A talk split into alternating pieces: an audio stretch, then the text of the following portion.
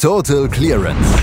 Der Snooker-Podcast mit Andreas Thies, Christian Ömicke und Kati Hartinger auf meinsportpodcast.de. Nach knapp 30 Jahren fand wieder eine Herren-Damen-Mixed-Doppelveranstaltung auf der Snooker Tour statt. Und wir müssen darüber sprechen, über das World Mixed Doubles, über die Ergebnisse und warum die Ergebnisse eigentlich vollkommen egal sind. Und das tun wir hier bei Tote Clearance auf meinsportpodcast.de. Und dazu begrüßt Christian Ömicke am Montagmorgen Kathi Hattinger. Hallo Kathi. Guten Morgen, Christian. Ja, hier in München läuft ja auch gerade das Oktoberfest und ich finde, dazu hat das Mixed Doubles eigentlich wunderbar gepasst. Ne? So eine spaßige Veranstaltung. Manchmal fragt man sich, war das eine gute Idee? An anderer Stelle denkt man sich wieder, Mensch, das war die beste Idee, die wir seit lange hatten. Also, das war ein wirklich äh, eindrucksvolles Wochenende hier in der Mixed Doubles Snooker-Geschichte. Das war es absolut. Vier Paare sind angetreten. Ronnie O'Sullivan und Rhian Evans, Judd Trump mit Noni, Mark Selby mit Rebecca Kenner und Neil Robertson mit Nucharut Mink Wongharutai. Aber ich glaube, es war eigentlich vorher schon klar, die Ergebnisse sind eigentlich hinfällig. Und auch so im Nachhinein dachte ich so, ja, okay, Neil Robertson und Mink haben am Ende gewonnen, aber ich glaube, das war nach den zwei Tagen jetzt nicht die wichtigste Nachricht des Turniers. Ja, genau. Also da ging es um mehr als am Schluss um diese zwei Pokale. Ähm, es ging darum, Frauensnooker auch wieder in den Vordergrund zu bringen. Es ging darum, dass mal zusammengespielt wird. Ich finde, das war geradezu heilsam nach den vielen Diskussionen, die wir ja auch in, in der jüngeren Vergangenheit hatten. Einmal mit der Tourkarte für die Damen, dann die Diskussion, dass jetzt noch mehr Damen eine Tourkarte bekommen, ähm, dann mit der Diskussion auch um Jamie Hunter. Ne? Also es war ja durchaus ein, ein, turbulentes Jahr oder eine turbulente Zeit jetzt für Frauensnooker, viel Kontroverse etc. Von daher fand ich das ein schönes Zeichen irgendwo auch der, der Einigkeit der Snookerwelt, dass hier einfach äh, Herren und Damen zusammen am Tisch standen, miteinander gespielt haben. Ähm, es war ein wirklich lustiges Format irgendwo. Ich fand das auch clever gewählt, dass quasi alle Frames auch ausgespielt wurden in den ersten Matches, ähm, dass man einfach wusste, okay, jeder spielt garantiert gegen jeden, dass da so ein bisschen dieser absolute Wettkampfdruck auch rausgenommen wurde. Also ich meine, klar ging es am Schluss um den Titel und der, der hat Prestige und herzlichen Glückwunsch an, an Neil und an Mink. Also das war eine ähm, überraschende Leistung, wie die sich gesteigert haben über das Wochenende hinweg. Das ist schon wirklich beeindruckend gewesen, auch auf der sportlichen Ebene. Und wir haben ja auch super Snooker gesehen. Ja, also es war jetzt nicht so, dass wir jetzt hier über so ein, so ein Märchenturnier sprechen, ja, wo, ja gut, da, da ist schön, dass die alle am Tisch standen und dann haben sie alle eine Teilnehmerurkunde bekommen oder eine Teilnehmerinnenurkunde. Nee, das war schon sportlich auch teilweise wirklich äh, gut und, und da haben wir auch interessante Szenen erlebt, interessante Dynamiken auch auf der taktischen Ebene. Also das war aus rein sportlicher Sicht sehenswert, vielleicht nicht jeder einzelne Frame, aber im Großen und Ganzen absolut sehenswert. Ähm, und auf der symbolträchtigen Ebene war es noch, noch viel wichtiger, dass dieses Turnier stattgefunden hat, dass es zu dem Zeitpunkt stattgefunden hat, dass ähm, alle vier, alle Top 4 der Weltrangliste dabei waren jeweils und ähm, dass wir einfach ein, ein schönes harmonisches Turnier hatten. Also ich fand, das, das war wichtig und es war wichtig zum jetzigen Zeitpunkt. Aber es äh, gibt keinen Platz beim Champion of Champions. Also Ding Junhui braucht sich keine Sorgen machen, dass er das Turnier verpasst hat. Ähm, hätte ich sehr amüsant gefunden, tatsächlich, wenn man dann ein Doppel beim Champion of Champions mit bei hätte. Aber okay, das ist nur Wunschdenken am Rande.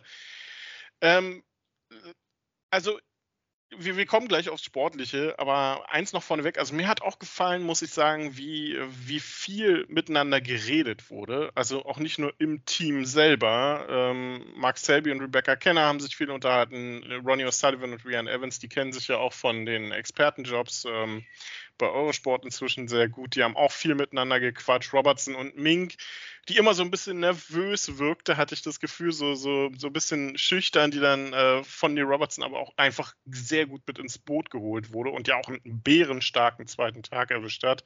Ähm, und auch Trump und O'Neill, die haben unfassbar gut harmoniert, fand ich. Also ich, ich muss auch sagen, Judd Trump hat äh, bei mir auch wieder sehr viele Sympathiepunkte gewonnen dieses Wochenende. Ähm, hat sich auch sehr von, von, einer, von einer guten Seite gezeigt. Die haben Selfies miteinander äh, gemacht, alle. Also ich fand, es war einfach eine, eine schöne Stimmung und äh, man hat einfach gemerkt, ja, das ist ein Turnier, aber hier steht an dem Wochenende der Spaßfaktor und die Damen auch ein Stück weit im Vordergrund. Absolut, ja. Und da haben wir wirklich ähm, den, den Gentleman Sport Snooker nochmal von seiner besten Seite auch gesehen, würde ich auch völlig unterschreiben, seitens des Verhaltens der anwesenden Herren. Also da sind ja eben auch welche dabei gewesen, wo man jetzt vorher nicht wusste, wie gut wird das laufen, aber es lief alles wunderbar. Und jetzt sind wir natürlich wieder dabei, ne, Christian? Also ich fand, das war, also zufällig wurden diese, diese Paare wirklich wunderbar ausgewählt. Ähm, das, das hat bestens funktioniert. Also ich glaube, Ronnie O'Sullivan, Rian Evans, das, waren, das war das coole Team. Na, also ich weiß nicht mehr, welche Farbe die hatten, aber es hätte eigentlich hätte das schwarz sein sollen. Na, also die, die haben quasi mit Sonnenbrille gespielt. Ja, beide so, komm, wir, wir sind jetzt schon so oft WeltmeisterInnen geworden. Na, also ja, Nee, wir, wir chillen hier mal. Wir, wir, lassen das ruhig angehen. Ja, und die haben aber mit ihrer Coolness dann auch teilweise die Frames gewonnen. Also das war, das war deren Strategie. Das hat wunderbar zusammengepasst. Ähm, Ronnie O'Sullivan hat sich natürlich voll des Lobes äh, über Rian Evans auch äh, wieder gezeigt. In, also das ist halt, das, das ist unser Ronnie in, seiner Charme, in seinem Charmeur-Modus. Ähm, also der hat auch ein sehr gutes Wochenende da erwischt. Das, das, das war ein gutes Team. Dann hatten wir Trump on Yi. Ähm, das fand ich ein sehr putziges Team. Da hat jemand gleich am ersten Tag in meiner Twitter-Timeline geschrieben, die sehen aus, wären die auf so einem echt richtig äh, seltsamen ersten Date. Ähm, also natürlich, ne, das, das wird jetzt der einzige Dating-Witz sein, den ich hier wiederholen möchte. Ähm, ich fand, es war irgendwie passend, gerade so am Anfang. Ne? Ähm, Trump ging dann auch schon so allein aus der Arena raus, quasi in seinem Autopilot-Modus und kam dann erst wieder zurück und, und hat die On Yi noch mit abgeholt. Die mussten ja auch zusammen dann in Interview machen. Also das, das war noch nicht so ganz, äh, nicht so ganz eingespielt, aber auch das hat sich ja dann voll eben gesteigert über das Wochenende. Ähm, und dann haben sie Selfies zusammen gemacht. Auch dieses total putzige Video, ähm, wo sie sich gegenseitig Fragen gestellt haben. Also das, ja, das, das war so ein bisschen, die, die hatten vielleicht so ein paar Anlaufschwierigkeiten, äh, am meisten damit, dass da noch jemand anders neben ihnen saß plötzlich. Und ich fand das extrem drollig und ähm, gute Snooker haben sie auch gespielt. Ne? Also muss man ihn lassen, haben ja auch gleich also das erste Match gewonnen mit 3 zu 1 gegen ähm, O'Sullivan Evans. Also ja, es war, es war ein sehr starker Auftritt von, von beiden auch und noch ein sehr schönes Team. Dann haben wir noch das, das äh, nächste Team hier, Selby Kenner, auch das ähm, sehr gut zusammengefunden, oder? Das war hier unser Team Matchplay. Ähm, die haben ja den ersten Tag komplett dominiert, waren danach die hausrunden Favoriten, ähm, weil sie es einfach so taktisch cool geregelt haben, oder? Also komm, das ist, die haben sich das angeschaut, die haben sich, die haben sich zusammengesetzt, die hatten auch zusammen trainiert, ne? Die haben sich gesagt, okay, Freunde, wie gewinnen wir das jetzt? Ne? Wie, wie gewinnt man Mixed Doubles? Sei okay, dann machen wir so. Ne? Dann, dann Rebecca Kenner hat eigentlich im Wesentlichen nur Safeties gespielt und ich rede jetzt mal ausschließlich vom ersten Tag, wo das wunderbar funktioniert hat. Und Mark Selby hat dann ja erstmal die 134 Total Clearance gespielt ähm, und dann auch weitere entscheidende Aufnahmen natürlich in den jeweiligen Matches. Und so ähm, haben sie mit, mit ihrer Coolness sich da die absolute Favoritenrolle rausgespielt. Am zweiten Tag ist der Plan dann nicht mehr aufgegangen. Wir werden dann noch in die sportlichen Details gehen. Ähm, und ja, was hast du zu Robertson und Mink gedacht, Christian? Also, wie, welchen Eindruck hat das, äh, hat diese Paarung auf dich gemacht? Ich fand es niedlich, muss ich sagen. Also gerade Mink ist ja auch sehr, fand ich immer sehr, sehr schüchtern, sehr zurückhaltend und Robertson hat sie eigentlich immer so wieder, wieder reingeholt, fand ich.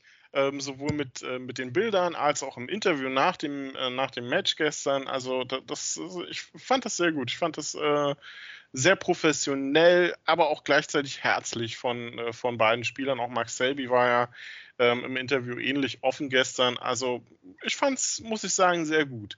Ähm, dass die beiden noch gewonnen haben, ist eigentlich die überraschendere Geschichte daran, oder? Also du hast den ersten Tag angesprochen, da haben Max Selby und Rebecca Kenner ja alles kurz und klein gespielt. Ronnie O'Sullivan und ähm, Rian Evans haben sich den zweiten Platz dann gesichert gehabt. Trump O'Neill direkt dahinter, ähm, nur durchs höchste Break getrennt. Und Neil Robertson und Mink, denen hätte man nach dem ersten Tag jetzt ähm, eigentlich nicht mehr unbedingt so zwei, drei Euro in die Wettkasse geschmissen. Und dann kam Tag zwei. Und auf einmal verlieren Judd Trump und Noni gegen einen eine furios aufspielende Nucha Wonga Rotai und einen, ja, Nebendarsteller, Neil Robertson, mal eben mit 4 zu 0 und das mischt das komplette Feld durcheinander. Ja, das war dann auch tatsächlich, würde ich sagen, die, der beste einzelne Frame ähm, von, von einer Spielerin jetzt an dem Wochenende war natürlich diese, diese 74er Clearance da von, von Mink. Ja, also das war unglaublich, das war richtig, richtig nice und äh, sie hat ihnen das Spiel gewonnen mit, mit 4 zu 0. Das kann man gar nicht anders sagen. Ähm, das, also das war wirklich so eine, so eine Sternstunde der Mixed Doubles Geschichte ich würde jetzt noch mal dazu packen, aber auch das taktische Spiel von Rebecca Kenner am ersten Tag, was auch irgendwo in sich eben vom Matchplay her eine Sternstunde war. Ich würde dazu packen ähm, diverse äh, Safeties auch, die wir gesehen haben von, von Oni, die wahnsinnig präzise waren. Ähm, ich würde dazu packen auch noch die, ja, diese Klasse einfach, die Rianne Evans hat, teilweise in der, in der Shot Selection und die Art, wie sie dann auch ein Spiel mitbestimmen kann. Die hat ja teilweise, muss man auch sagen, am Anfang war, kam ja von Ronnie auch überhaupt nichts. Ähm, da war sie diejenige, die die Teamkapitänin war bei den beiden, ganz klar, die versucht hat, hier irgendwas nach vorne zu bringen. Ja? Aber trotzdem bleibt einfach dieses Break in Erinnerung hier von Mink, diese 74, das war Weltklasse.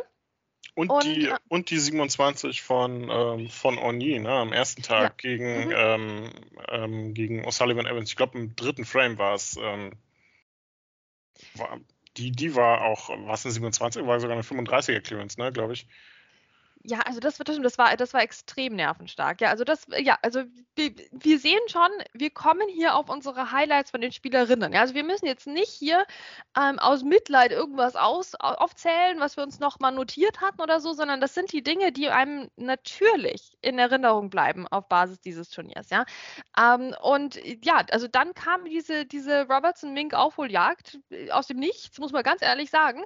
Ähm, ich weiß nicht, was die gemacht haben, ob die zusammen ein Trinken waren am Samstagabend noch, ob die trainiert haben nochmal, ähm, ob die schön gefrühstückt hatten. Ich weiß es wirklich nicht, aber es, die waren auf jeden Fall da und das 100 Prozent haben die anderen mit 4 zu 0 nach Hause geschickt. Das war das einzige äh, 4 zu 0, was wir sehen sollten an diesem Wochenende. Ähm, und damit ja, hatten wir dann plötzlich das Finale Selby Kenner gegen Robertson Mink und auch da hättest du doch gedacht, naja gut, ne, Selby Kenner, so wie die gespielt hatten, äh, das, äh, das muss reichen, oder? Das, das sind die haushohen Favoriten, aber es kam anders im Finale. Ja, es kam anders und das hätte man bei dem Start eigentlich auch nicht erwartet. Ähm, gleich mal ein Century von Mark Selby, der zwei Centuries gespielt hat an dem Wochenende. Interessanterweise waren ja Neil Robertson und Mink an allen drei Centuries beteiligt ähm, halt nur auf der anderen Seite. Einmal eine 111 und dann eben diese, diese fantastische 134 von Max Selby am ersten Tag und eben die 107 dann im Finale. Aber nach dem Century haben die eigentlich nicht mehr zurückgeschaut. Drei richtig tolle Breaks, die dann gespielt wurden. Und es stand 3 zu 1 und ich hatte zu dem Zeitpunkt auch nicht mehr so wirklich das Gefühl, ähm, dass sich das Neil Robertson und Mink noch nehmen lassen.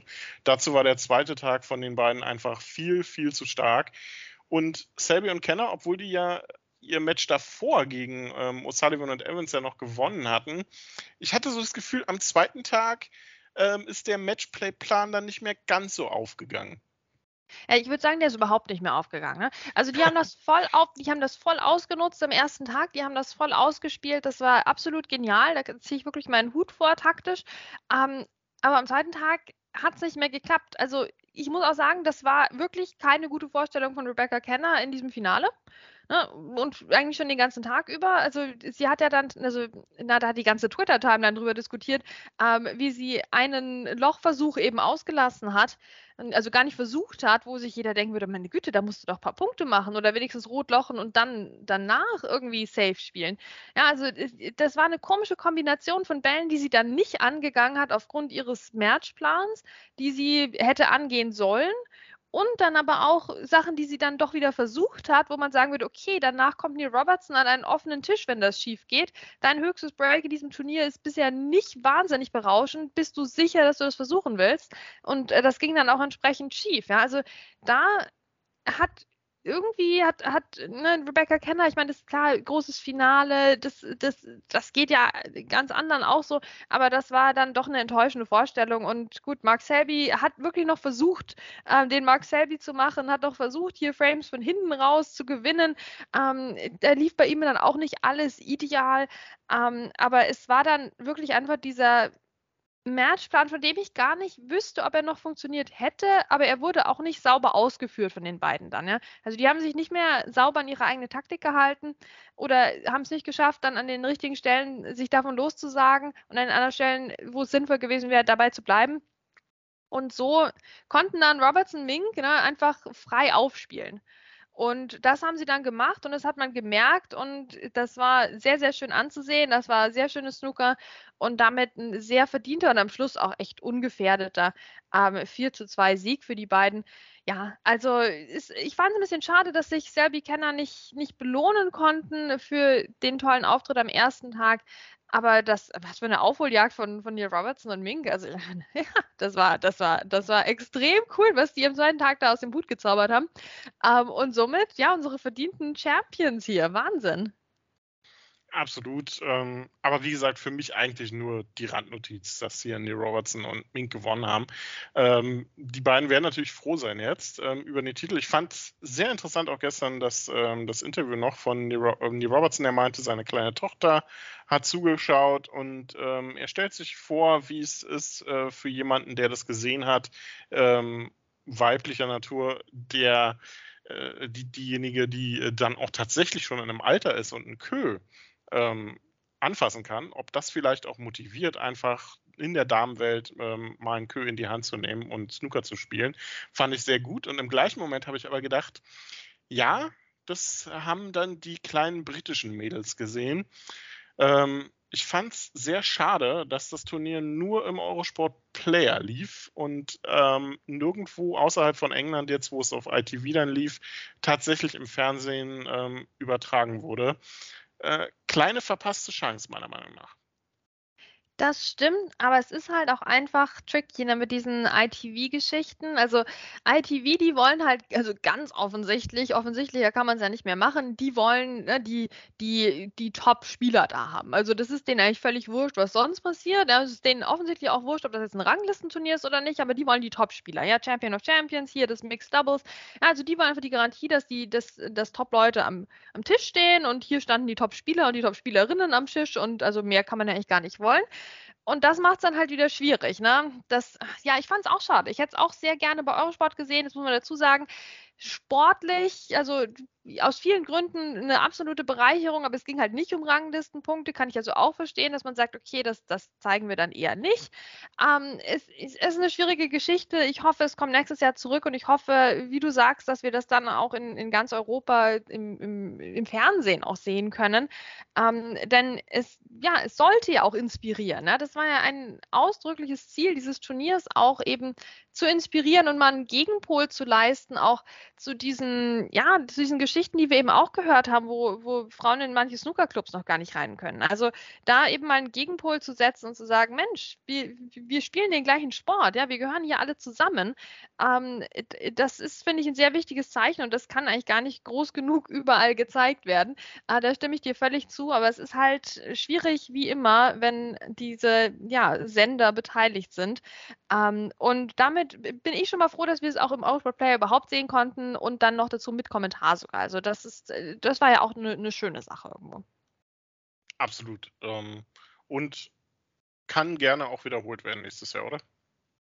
Ja, natürlich. Also das war, ähm, ich würde sagen, wie Shootout, ne? Also ich möchte, ich möchte das jetzt nicht ja. jedes Wochenende machen, aber einmal im Jahr eine absolute Bereicherung. Ich bin mir jetzt nicht sicher, ich habe mir an manchen Stellen doch gedacht, Mensch, vielleicht könnte man am Format noch mal was drehen. Ähm, ne, wir hatten schon auch manche so typischen Frames, die sich sehr, sehr lange gezogen haben.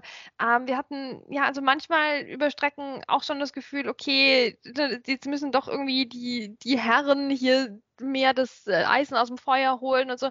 Also ich, ich weiß nicht, also meine Gedanken schweifen manchmal tatsächlich so ab, so Richtung vielleicht eine Shot Clock oder vielleicht noch ein bisschen an den Regeln was machen, mehr Richtung, mehr Richtung Shootout gehen ähm, oder vielleicht doch nach äh, jedem Stoß abwechseln, wobei das natürlich auch gravierende Nachteile hat. Also das ist so ein bisschen, ähm, ja, also ich, ich weiß nicht, vielleicht auch noch ein bisschen am Format einfach doch noch einen Tick drehen, ich weiß es nicht. Also ich glaube, man ist noch nicht bei 100 Prozent, also 90 Prozent auf jeden Fall. Und das war ein super super Turnier, will ich gar nicht gesagt haben. Aber vielleicht könnte man mit so ein paar kleinen Stellschrauben das irgendwie noch integrativer machen und, und noch spaßiger irgendwie. Weil ich glaube, das war der Teil, der echt, der echt richtig gut gelungen ist, dass, dass alle Anwesenden einfach Spaß hatten bei der Sache ähm, und dass es nicht zu verbissen, nicht zu wettbewerbsmäßig wurde. Dass auch nicht übertrieben wurde mit diesen Teamsachen hier. Übrigens auch sehr gelungen fand ich die Shirts. Ne? Also wir haben ja auch öfter mal modische Entgleisungen beim Snooker, wenn man sich irgendwas überlegt, was vom traditionellen Dresscode weggeht. Ja, also ich finde, das war alles sehr, sehr, sehr schön gemacht mit viel Liebe zum Detail. Also also ich, ich finde, das Turnier brauchen wir unbedingt wieder. Ähm, wie gesagt, vielleicht mit noch ein, zwei kleinen Änderungen. Stimmt, ähm, Dresscode, ja. Die, auch die Schiedsrichter, fand ich, sahen sehr, sehr elegant gekleidet aus in diesem, in diesem Grauton. Ähm, fand ich sehr schön. Ähm, bin mal gespannt, sollte man beibehalten und das Turnier definitiv auch beibehalten. Bin ich gespannt, was man daraus macht. Vielleicht nächstes Jahr Vielleicht mit anderem Format, vielleicht im gleichen Format, wie auch immer. Es ist ein Schritt in die richtige Richtung. Ähm, und davon habe ich das Gefühl, gab es ja einige in der letzten Zeit. Und apropos der nächste Schritt, denn nachdem wir jetzt gefühlt zwei Jahre auf Snooker warten mussten, geht es heute schon wieder weiter. Und zwar am gleichen Ort, in Milton Keynes. Die British Open steigen. Und ähm, da haben wir auch das Thema gehabt letztes Jahr. Ja, schönes, schickes Turnier, aber man kann am Format ja noch ein bisschen was machen und man hat was gemacht. Und ich bin sehr gespannt, ob es in dieser Woche dann auch wieder so klappt. Die Top 16 spielen ihr Qualifikationsmatch als Heldover vor Ort. Und ansonsten auch wieder einiges an guten Namen dabei. Auch Lukas Kleckers hat die Qualifikation geschafft. Ben Mertens mit dabei. Auch Onyi, hat die Qualifikation für das Turnier geschafft. Also hier geht es gleich munter weiter. Absolut. Und ich meine, der, der, arme Mark Selby, ne, gestern Abend noch im Finale, heute, zack, ne, 13 Uhr Ortszeit ähm, gegen Ricky Walden. Das wird, das wird auch spaßig. Also, wobei wir auch sagen müssen, also für, für Mark Selby war dieses Turnier jetzt eine richtig gute Nachricht. Ähm, der scheint wieder da zu sein nach seinen Nackenproblemen und natürlich nach seinen, oder bestimmt noch nicht nach, aber ne, in einer Verbesserung seines mentalen Zustands.